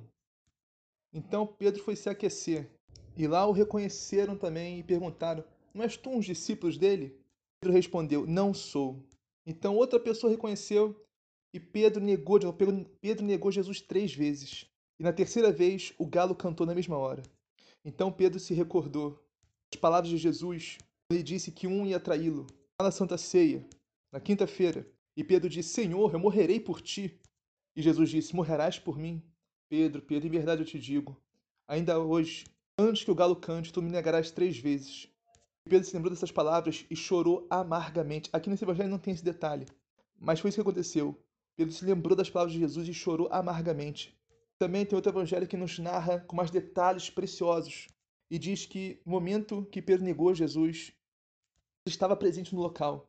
E Jesus olhou para Pedro com um olhar compassivo, paciente, com um olhar misericordioso, cheio de compaixão. E Pedro chorou amargamente por ter negado seu Senhor, ter negado seu Mestre, a quem ele tanto amava. E diz a sagrada tradição, meus irmãos, que mesmo depois da ressurreição, mesmo depois de Pentecostes, Pedro continuou chorando. Pedro chorou a vida toda, recordando aquele momento que ele negou o seu mestre, o seu Senhor, o seu Deus. Mas esse choro, meus irmãos, essa tristeza foi combustível para a conversão de São Pedro. Essa é a tristeza que nós temos que sentir, meus irmãos. Temos que clamar a Deus para sentir a tristeza pelos nossos pecados, a tristeza de ofender a Deus, de decepcionar o nosso Senhor, de negar o nosso Senhor com os nossos pecados. Que essa tristeza nos leva à salvação, meus irmãos. Então, voltando agora para a paixão do nosso Senhor. O sumo sacerdote interrogou Jesus e lhe disse: O interrogou a respeito de seus discípulos e de seus ensinamentos. Jesus lhe respondeu com toda tranquilidade, toda mansidão, toda humildade desse mundo. Eu falei abertamente ao mundo. Sempre ensinei nas sinagogas, no templo, onde os judeus se reúnem. Nada falei às escondidas. Por que me interrogas? Interroga os que ouviram o que eu lhes falei. Eles sabem o que eu disse. Ou seja, não é que eles não sabiam que Jesus pregava, eles sabiam muito bem. Jesus pregou para eles várias vezes. Como eu disse, meus irmãos, esse julgamento é um jogo de cartas marcadas, onde só vai sair uma sentença e não vai sair outra. Apenas uma sentença, condenação. Então, esse, essa pergunta a respeito dos discípulos, dos ensinamentos de Jesus, é um protocolo praticamente. Eles sabiam muito bem a pregação de Jesus, ouviram muito bem várias vezes. Jesus ensinava no templo praticamente todo dia, abertamente para quem quisesse ouvir. Por que não prenderam Jesus no templo? Jesus não se escondia. Jesus nunca escondeu sua palavra, sua pregação, seu ensinamento. Ele pregava para quem quisesse ouvir. Então, levaram Jesus até Pilatos. Pilatos, governador da Judéia, o escolhido de Roma para governar aquela região. Pilatos entrou no palácio, chamou Jesus e perguntou-lhe: Tu és o rei dos judeus? Jesus respondeu: Dizes isso por ti mesmo? Ou outros te disseram isso de mim? Meus irmãos, aqui está um ensinamento muito importante, meus irmãos, essencial para nossa fé, para o nosso crescimento, para o nosso amadurecimento. Meus irmãos, não basta o que nós ouvimos falar de Jesus a respeito dos outros. Não basta o que os outros falam de Jesus para nós. Nós temos que ter o nosso próprio conhecimento de Jesus. Nós temos que ter o nosso encontro pessoal com Cristo, com Jesus, senão nunca vamos amadurecer na nossa fé, meus irmãos. Muitas vezes temos uma ideia errada de religião da fé da palavra de Deus, da sua santa igreja, nós somos contaminados com aquilo que os outros falam da igreja, que os outros falam da fé, que os outros falam de Jesus. Isso bloqueia que nós busquemos o nosso, nosso próprio conhecimento, nossa própria ideia, nossa própria convicção, nossa própria experiência com Jesus. Nós temos que fazer essa experiência com Jesus, meus irmãos. Nós temos que conhecer Jesus verdadeiramente. Mais do que os outros dizem quem é Jesus, nós temos que saber quem é Jesus por nós mesmos. Quem é Jesus para você, meus irmãos? Quem é Jesus para mim? Quem é Jesus para cada um de nós? Essa resposta, estamos apenas repetindo o que nós ouvimos? Ah, Jesus é Rei, Jesus é o Salvador, Jesus é Deus. Sim, Jesus é tudo isso. Mas quem é Jesus realmente para nós? Essa pergunta é muito profunda, meus irmãos, e só nós podemos respondê-la. O que Jesus significa na nossa vida? O que Jesus significa para nós? Quem é Jesus na nossa vida? Qual a importância nós damos para Jesus na nossa vida? Por isso que eu digo mesmo, não basta sabermos que Jesus é Deus, que Jesus é Salvador, que Jesus é Rei, que Jesus é Senhor. Por outros que falam, a gente sabe disso. Não. Nós temos que fazer essa experiência. Temos que proclamar por nós, por nós mesmos. Jesus é o meu Deus, Jesus é o meu Senhor, Jesus é o meu Salvador, Jesus é o meu Rei, Jesus é o meu amor. Então Jesus continuou, né, respondendo a pergunta de Pilatos, que perguntou se ele é rei. Jesus respondeu: O meu reino não é deste mundo. Se o meu reino fosse deste mundo, meus guardas lutariam para que eu não fosse entregue aos judeus. Mas o meu reino não é daqui. Meus irmãos, era só Jesus estalar os dedos. Uma legião de anjos, de bilhões e bilhões de anjos, estariam ali, ali para servi-lo, para exterminar quem fosse que estivesse ameaçando ele. É só Jesus piscar que esses anjos iam, inundar aquele lugar ali. Não ia ter quem tocasse nele.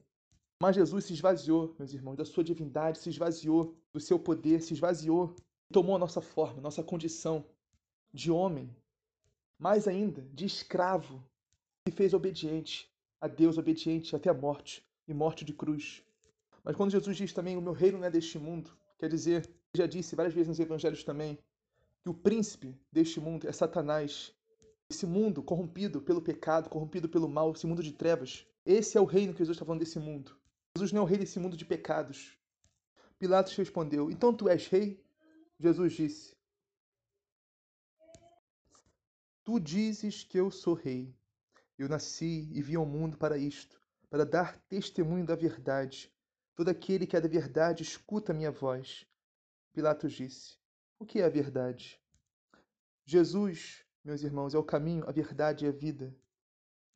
Jesus veio dar testemunho da verdade. A palavra de Deus é a verdade. O Evangelho é a verdade. Os ensinamentos da Santa Igreja é a verdade. Todo aquele que é da verdade escuta a minha voz. O que é escutar? Escutar é obedecer. Ou seja, quem é da verdade obedece a Jesus, obedece a sua palavra, obedece o seu evangelho, obedece a sua igreja. Então, depois disso, meus irmãos, Pilatos entregou Jesus para ser flagelado e crucificado. E foi uma flagelação terrível, meus irmãos, horrível. Os chicotes eram com pedaços de metal e de ossos. Quando os carrascos batiam com violência na, na pele, na, nas costas, na carne, retirava a carne de Jesus, as chicotadas, arrancavam a carne de Jesus. E esse esse castigo terrível da flagelação, meus irmãos, foi em específico pelos pecados da carne, pelos pecados contra a castidade, pelos pecados de imoralidade sexual, pelos pecados de impureza. Santa Faustina teve uma visão uma vez a respeito da flagelação de Jesus. Os carrascos estavam batendo, arrancando a carne de Jesus de cada chicotada. De repente, os carrascos saíram e entraram membros da igreja, meus irmãos, jovens, adultos, pessoas de mais idade, de todas as vocações, leigos, consagrados, sacerdotes, até bispos, até cardeais, batendo em Jesus, chicoteando Jesus, arrancando a carne de Jesus na flagelação com chicote, por causa dos pecados da carne, pecados de, contra a castidade. Então, meus irmãos, somos nós, a igreja, somos nós que açoitamos Jesus com nossos pecados, flagelamos Jesus com a nossa vida imoral, impura, longe da virtude da castidade. Temos que clamar, pedir a Deus o dom da pureza para viver a virtude da castidade. Esse pecado, meus irmãos, ofende muito a Deus. E Nossa Senhora disse em Fátima que esse é o pecado que mais leva as pessoas ao inferno. pecados contra a carne, contra a castidade, contra as impurezas. Então, eu estou adiantando aqui a, a, a via crucis, né? a via sacra, para a crucificação, porque o Evangelho de João é assim, é bem sucinto, é bem direto. Muitos detalhes né, da, via, da, via, via sacra. Depois da flagelação, ele foi crucificado. Então, qual é a acusação dos judeus? Lá a gente vê no versículo 7 do capítulo 19, os judeus responderam-lhe: Nós temos uma lei, e segundo esta lei ele deve morrer, porque se fez filho de Deus. Essa era a acusação dos judeus, essa era a acusação do povo. Essa era a única acusação deles. Não a única mais forte, a mais relevante, mais importante, né? Para eles era essa. Ele se fez filho de Deus, ele blasfemou. Então, meus irmãos, se essa era a única acusação, eles condenaram o inocente, porque Jesus não se fez filho de Deus, Jesus não estava blasfemando, Jesus realmente é filho de Deus. Jesus não é um homem que estava se fazendo de Deus, Jesus é. Ele é Deus que se fez homem. É diferente. Então, meus irmãos, não há condenação. Não há motivo para condenação. Mas isso aconteceu, meus irmãos, para se cumprir as escrituras. Para nossa salvação também. Então, quando Pilatos ouviu isso, né? Que ele se fez filho de Deus, Pilatos ficou aterrorizado da palavra. Ele foi até Jesus e perguntou: Jesus, de onde és? Jesus ficou em silêncio. E Pilatos falou: Rapaz, tu não sabe que eu tenho poder, tenho autoridade para te crucificar ou te soltar? Por que você não fala nada? E Jesus respondeu: Tu não terias autoridade alguma sobre mim se não te fosse dada do alto. Por isso, quem me entregou a ti tem pecado maior. Isso é praticamente um dogma da nossa fé, meus irmãos. Toda autoridade vem de Deus, toda autoridade vem do alto. Por isso, nós devemos rezar pelos nossos governantes. Porque foi Deus que os colocaram lá. Não importa o quão ruins sejam, o quanto não gostem deles. Não importa, meus irmãos, temos que orar pelos nossos governantes, orar pelos nossos representantes. Porque foi Deus que os colocou lá. Agora, essa parte aqui, ó. Quem me entregou a ti tem pecado maior. Lembra que eu disse, né, do, da visão de Santa Faustina? Que membros da igreja, meus irmãos, leigos, casados, consagrados, sacerdotes, até cardeais, açoitando, flagelando Jesus. Significa, meus irmãos, que nós que somos consagrados, que somos eleitos, somos o povo de Deus. Nós que conhecemos a palavra, que conhecemos a verdade, nós temos a capacidade de, de entristecer e magoar o coração, o sagrado coração de Jesus, meus irmãos, muito mais do que qualquer pagão. Porque Pilatos era um pagão. Pilatos não conhecia Deus, não conhecia o Deus de Israel, as Sagradas Escrituras, as profecias. Pilatos estava ali de gaiato nessa história. Agora, o povo de Deus, o povo de Israel, os fariseus, eram ministros de Deus da época, meus irmãos.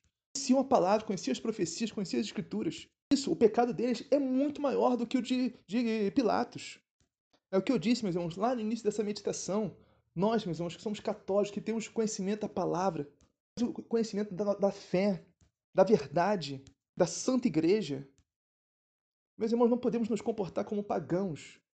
Os pagãos podem se comportar como pagãos, eles são pagãos, eles não entendem, não sabem nada. Não, gente, não.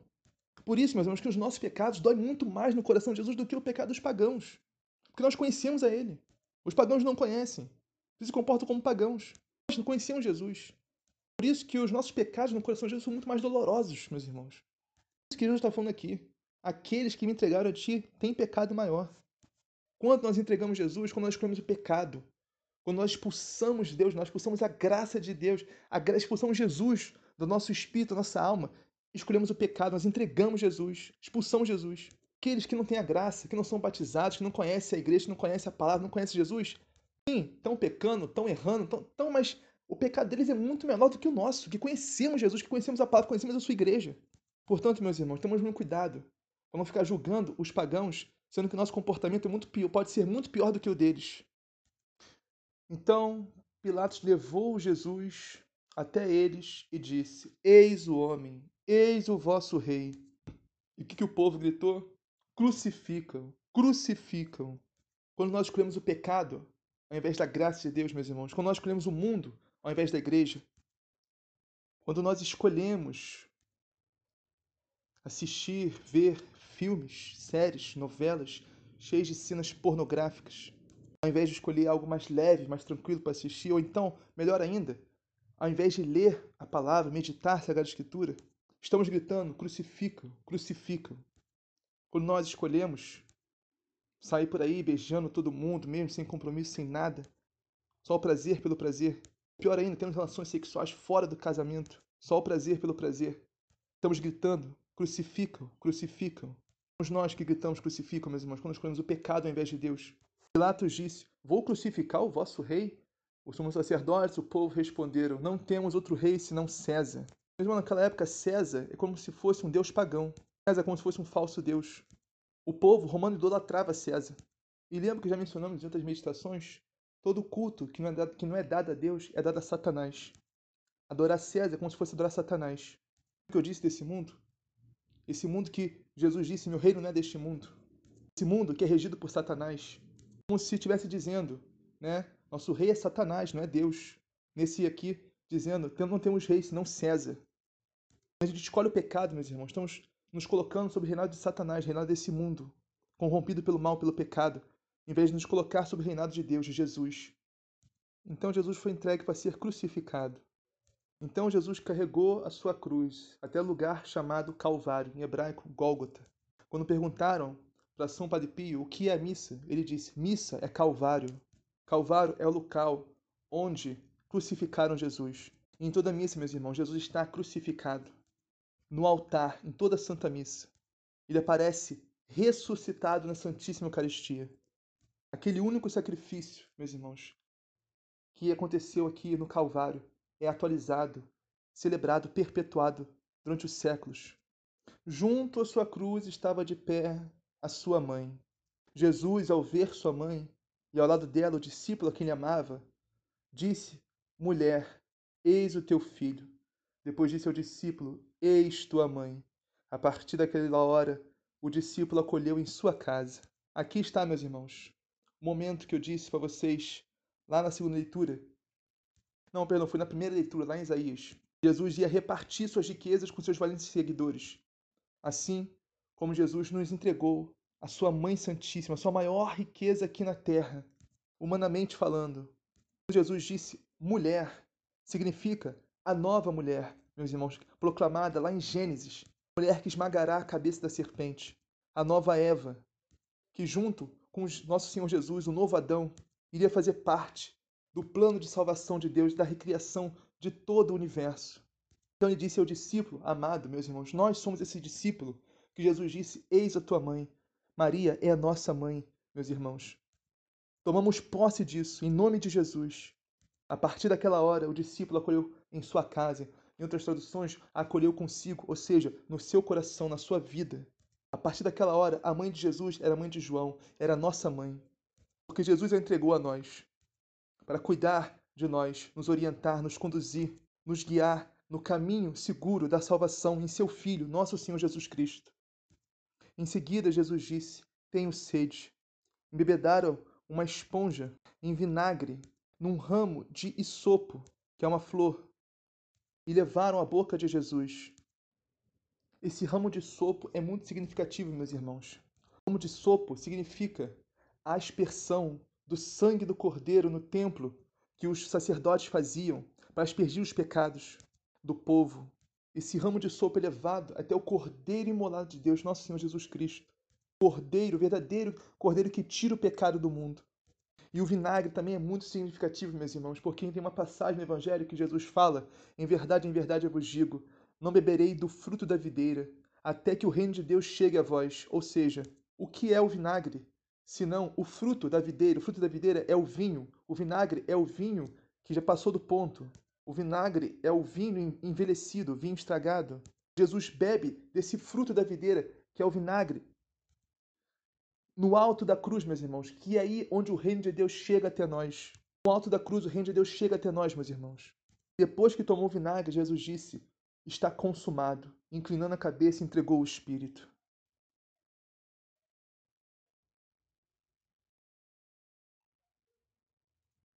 Como era dia de preparação, meus irmãos, eles não queriam que os, que os corpos ficavam lá, ficassem lá. Então, eles mandaram quebrar as pernas dos crucificados. Quando chegaram até Jesus, viram que já estava morto, não quebraram as pernas, até porque para cumprir as escrituras, que disse que nenhum osso dele seria quebrado, nenhum osso do Messias, do Cristo, do enviado de Deus. Então, eles perfuraram Jesus com uma lança, o lado aberto de Jesus, perfuraram o lado de Jesus com uma lança. Para se cumprir as escrituras também que diz, olharão para aquele que transpassaram.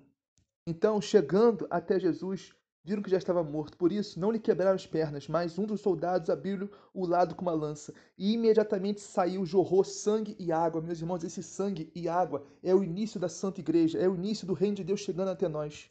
A água é o batismo. E o sangue é a Eucaristia, meus irmãos. É o cálice abençoado por nós, que é comunhão com Cristo. O cálice do sangue de Cristo, que é a nova e eterna aliança com Deus, que é a Santíssima Eucaristia, que é celebrada todo dia, em toda Santa Missa. O que, que nasce a igreja, meus irmãos? Nesse sangue algo que jorra do coração de Jesus. E com a igreja, meus irmãos, vem a nós o reino dos céus, do lado aberto de Jesus. Depois disso, José de Arimateia, que era um discípulo de Jesus, mas escondido por medo, por medo dos judeus, né? pediu a Pilatos a permissão para tirar o corpo de Jesus. Meus irmãos, naquela época isso era muito, muito importante. Era muito arriscado, né? José de Arimateia arriscou sua vida, meus irmãos, por Jesus, por um corpo, né? Um corpo que estava morto. Mostra o amor, né, que José de Arimateia tinha por Jesus. Pilatos permitiu. José de Arimateia foi e tirou o corpo de Jesus. Veio também Nicodemos, aquele que anteriormente tinha levado, tinha de noite visitado Jesus, né? Jesus disse: "Em verdade eu vos digo, se não nasceis de novo, não entrareis no reino dos céus." Podemos trouxe uns perfumes, né, umas misturas de mirras com aloés para perfumar Jesus. Agora, no lugar onde Jesus foi sepultado havia um jardim, e no jardim um túmulo novo, a qual ninguém havia sido posto. Onde que iniciou, meus irmãos, a primeira criação? A primeira criação do homem, meus irmãos, foi iniciada no jardim do Éden, onde Adão e Eva foram formados do pó da terra. Como eu disse, Jesus é o novo Adão, e Nossa Senhora, Maria Santíssima, a nova Eva. E esse jardim onde Jesus foi sepultado, meus irmãos, como se fosse o novo Éden, Jesus irá ressuscitar glorioso recriar todo o universo. Não o universo físico, meu irmão, mas sim o espiritual. Como diz lá em Apocalipse: Eis que faço novas todas as coisas. Eu sou o Alfa e o Ômega, o início, o meio e o fim. Aquele que é, que era e será. Aquele que vem, que veio e que há de vir. Jesus é o, é o presente, o passado e o futuro, meus irmãos. Em Jesus meus irmãos, tudo se completa, tudo se ajusta, tudo se renova. Em Jesus nós temos vida, meus irmãos, e vida em abundância. Se morrermos com Ele, cremos que também ressuscitaremos com Ele. Ele é o caminho, a verdade e a vida. Não há salvação fora de Jesus. Portanto, meus irmãos, invoquemos o Senhor com confiança e seremos salvos. Assim seja, amém. Pai nosso que estás no céu, santificado seja o vosso nome. Venha a nós o vosso reino. Seja feita a vossa vontade, assim na terra como no céu.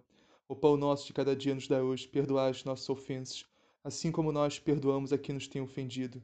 E não os deixeis cair em tentação, mas livrai do mal. Amém. Ave Maria, cheia de graça, o Senhor é convosco, bendito sois vós entre as mulheres, bendito é o fruto do vosso ventre, Jesus. Santa Maria, Mãe de Deus, rogai por nós, pecadores, agora e na hora de nossa morte. Amém. Glória ao Pai, ao Filho e ao Espírito Santo, assim como era no princípio, agora e sempre, por todos os séculos dos séculos. Amém.